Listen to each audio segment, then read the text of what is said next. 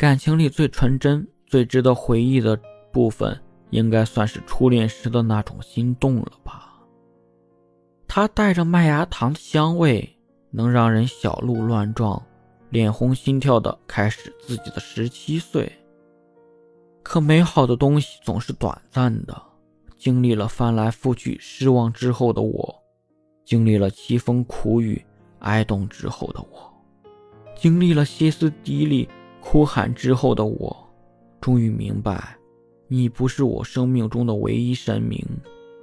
找回了自己全部的理智，看清了那个面目可憎的你，一股脑的将你所有的恶行和盘托出，告诉自己，没有你，我也有信心独自生活下去。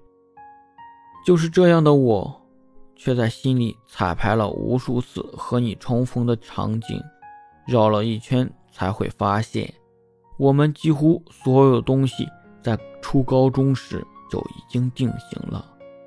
择偶的标准、心动的对象、交往的朋友、对爱情的憧憬、对婚姻的构想、生活的态度，一路走，不是向外发现新风景的过程，是一路向内挖掘自己的过程。